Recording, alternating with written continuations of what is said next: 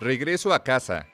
Familiares y autoridades recibieron el viernes en Caracas a 12 tripulantes de un avión de carga venezolano que permanece retenido en Argentina desde hace más de tres meses. El grupo viajó en un vuelo comercial de la estatal venezolana Conviasa con escala en Santa Cruz, Bolivia. El martes la justicia argentina autorizó la salida de los 11 venezolanos y un iraní, tripulantes de la aeronave retenida propiedad de la aerolínea Emtrasur, filial de Conviasa, sancionada por Estados Unidos. Solamente fuimos a realizar un trabajo y después tres meses allá, imagínate. Nos acusaron de cosas injustas, injustas, de terroristas, de que somos traficantes de armas. Y no sé de dónde sacaron esa, ese tipo de cosas.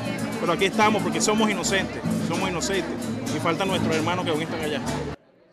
Aún tienen prohibido salir de Argentina tres venezolanos y cuatro iraníes uno de ellos acusado de pertenecer a la fuerza Al-Quds, grupo de élite de Irán y clasificado como organización terrorista por Estados Unidos. Y queda todavía pendiente el compromiso que tenemos con los restantes siete compañeros de vuelo entre instructores y tripulantes que están allá, que esperamos más temprano que tarde también logren venir a su patria y reencontrarse con sus seres queridos. El Boeing 747 de Emtrasur llegó a Argentina el 6 de junio procedente de México con una carga de autopartes.